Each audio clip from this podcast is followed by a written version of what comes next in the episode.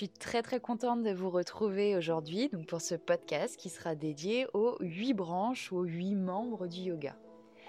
Euh, je tenais vraiment à faire le premier épisode de l'accent yogi sur ce sujet parce que euh, les huit branches du yoga sont, euh, à mon sens en tout cas, une excellente base à la pratique.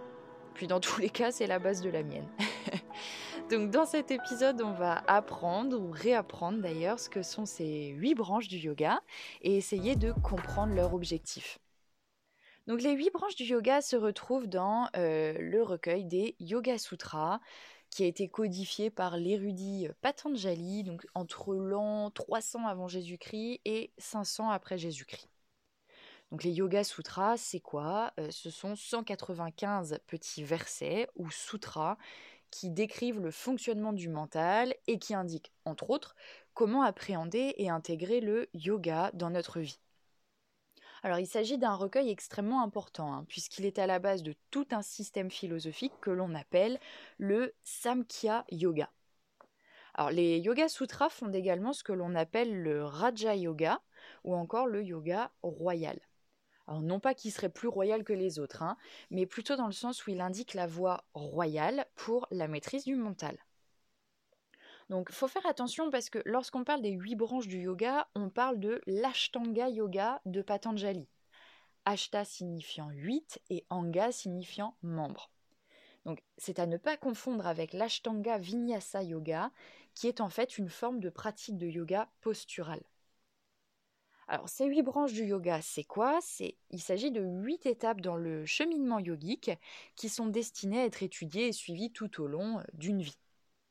Et ces étapes, en fait, elles décrivent une ligne de conduite morale et elles viennent mettre l'accent sur l'effort, sur l'autodiscipline par laquelle on peut finalement obtenir la concentration de l'esprit. On cherche en fait à diminuer la, dispersion et les automatismes quotidiens de la conscience pour cesser euh, de s'identifier à notre vie mentale.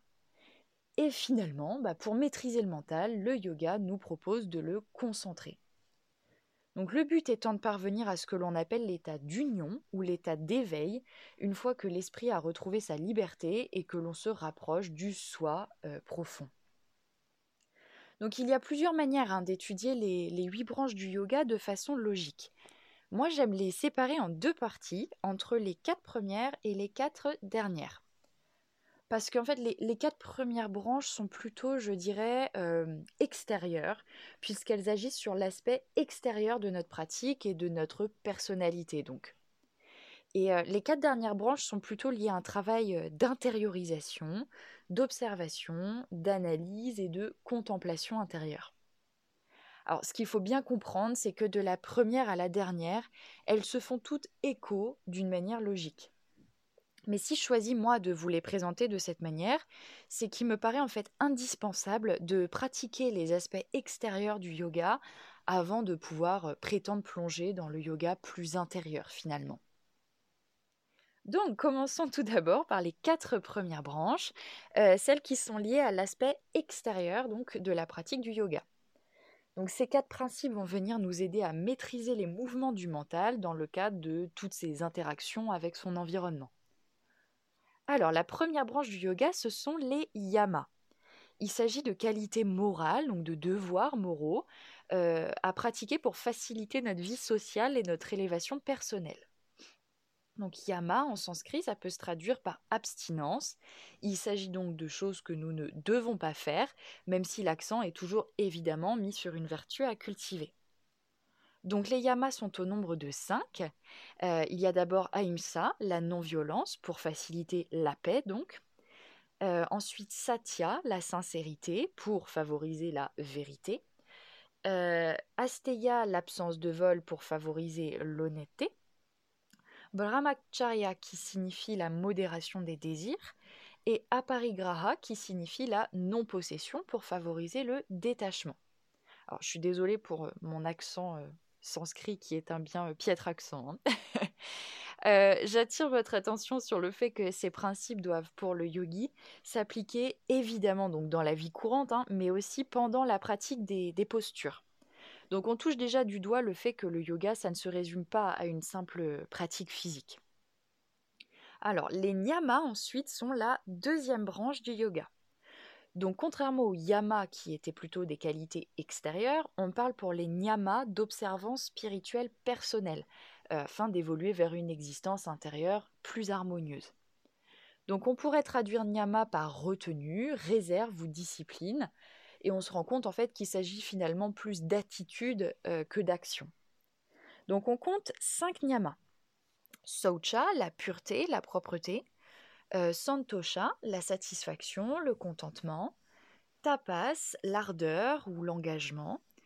Euh, svadhyaya, la connaissance. Et Isvara Pranidhana, la foi ou la dévotion. Alors, dans cet épisode, je ne vais pas vous décrire chaque yama et chaque nyama parce qu'en fait, je voudrais consacrer un épisode à chacun pour les approfondir et pour aller donc au plus profond hein, de, de leur sens.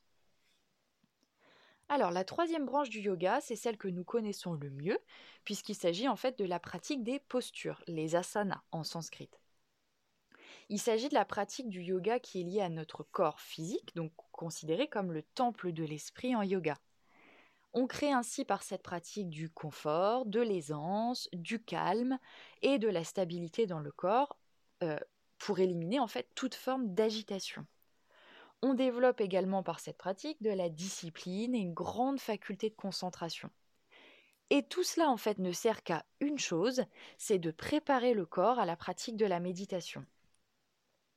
Et une fois le corps stabilisé, on peut se pencher sur la quatrième branche du yoga qui est le pranayama. Donc il s'agit d'exercices respiratoires dont l'objectif c'est de réguler et d'améliorer les courants d'énergie vitale dans le corps. Donc voilà pour les quatre premières branches du yoga, celles qui, je le rappelle, concernent plutôt la pratique vraiment extériorisée du yoga. Euh, les quatre branches suivantes, parmi les huit codifiées dans les Yoga Sutras, vont plutôt chercher à développer euh, la, conscience intérieure du pratiquant. Donc on se concentrera plus sur les sens, sur l'esprit, pour atteindre, comme disent les textes, un niveau de conscience supérieur. Alors pour commencer, la cinquième branche du yoga, c'est pratyara, qui signifie le retrait des sens. On se coupe donc temporairement de nos cinq sens pour empêcher les stimuli externes de venir nous perturber ou de venir provoquer en nous des réactions mentales et émotionnelles. On prend du recul, on dirige notre attention vers l'intérieur et on observe objectivement ce qui s'y passe. Tout simplement. Alors il y a certaines postures de yoga hein, qui favorisent ce retrait des sens, euh, mais il faut savoir que pratyahara peut très bien se pratiquer hors de la pratique des postures. Donc chaque étape nous préparant pour la suivante, comme je vous l'expliquais, euh, le retrait d'essence nous amène à dharana, qui est la concentration, la sixième branche du yoga. Alors c'est assez logique puisque ce n'est qu'une fois que nous serons débarrassés des distractions extérieures qu'on pourra gérer les distractions de l'esprit.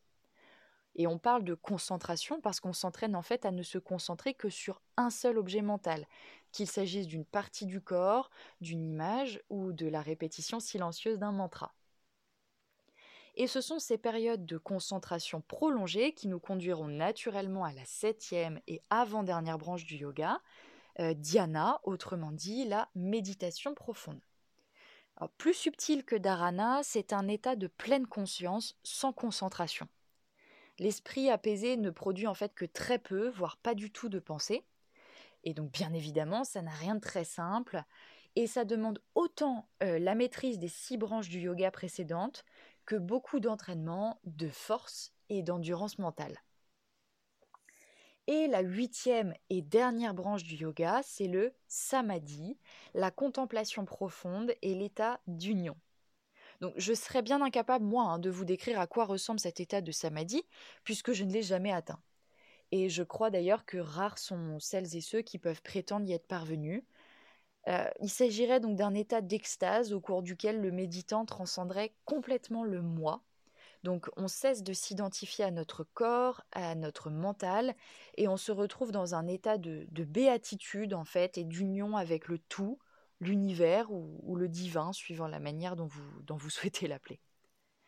Et on en revient en fait à la racine du mot yoga en sanskrit qui signifie relier ou unir le yoga nous met en relation finalement euh, avec nous-mêmes, avec les autres et avec euh, ce qui est plus grand que nous.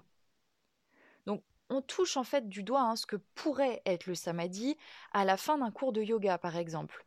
Puisque à la fin d'un cours, on, ressent vraiment puissamment ce, mieux-être sur le plan physique euh, et sur le plan mental. On est réconcilié en fait avec soi-même, on, se sent très bien en nous-mêmes, sans frénésie, sans émotion ou sans, euh, je ne sais pas, pulsion d'achat pour compenser quoi que ce soit, par exemple. Donc voilà pour cette très brève présentation des huit membres du yoga. Euh, je voudrais conclure en vous disant que euh, je, ne crois pas hein, qu'il existe un ordre de valeur pour évaluer le niveau entre guillemets spirituel de chaque branche. Chacune constitue un pas vers la joie, la paix, l'épanouissement, la liberté.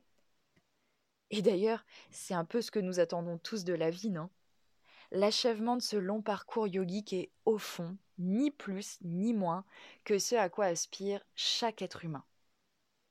Et c'est un voyage, hein, vous l'aurez compris, dont on peut faire l'expérience incroyable qu'à force de dévouement continuel et d'engagement. Alors, je voudrais en profiter aussi hein, pour mettre un petit peu de contexte dans tout ça. Et je dis ça parce que je suis vraiment incapable de séparer la pratique du yoga du mouvement philosophique qui l'a fait naître. Et je pense que vous l'avez vraiment saisi tout au long de cet épisode. Lorsqu'on pratique le yoga en studio, on, ne se concentre en fait que sur une, deux, éventuellement trois branches du yoga. La pratique des postures, le pranayama et quelques instants méditatifs. Et cet épisode me permet en fait d'attirer votre attention sur le fait qu'il ne s'agit que de la partie visible de l'iceberg en fait, dès lors qu'on souhaite aborder une pratique absolument complète euh, de yoga. Alors Stéphanie Vieux-Kessler, qui est une personne que j'aime énormément, le dit très bien. Les professeurs de yoga sont en fait des professeurs d'asana, des professeurs de posture. Et j'aime beaucoup cette vision des choses en fait, parce qu'elle me laisse à penser que, notre rôle d'enseignant, c'est de, de, planter des petites graines dans les esprits durant la pratique des postures, que chaque élève choisira ensuite ou non de, de faire germer. Alors, je ne suis pas en train de vous dire que pour être un vrai pratiquant, entre guillemets, il faut absolument arriver au samadhi coûte que coûte. Euh, je le rappelle, le yoga, c'est un processus au cours duquel nous explorons, nous apprenons, euh, nous avons des prises de conscience parfois. Et il s'avère que ce processus débute en général sur le tapis, par la pratique des postures. Et, mon but, c'est simplement de vous faire comprendre que le yoga, ça va au-delà de cette pratique physique. Et si pour le moment, bah, vous initier à la méditation ne vous dit rien, c'est OK. Il n'y a pas besoin de changer quoi que ce soit pour se mettre au yoga. On s'y intéresse et à partir de là où on est maintenant, bah, on laisse la pratique faire, tout simplement.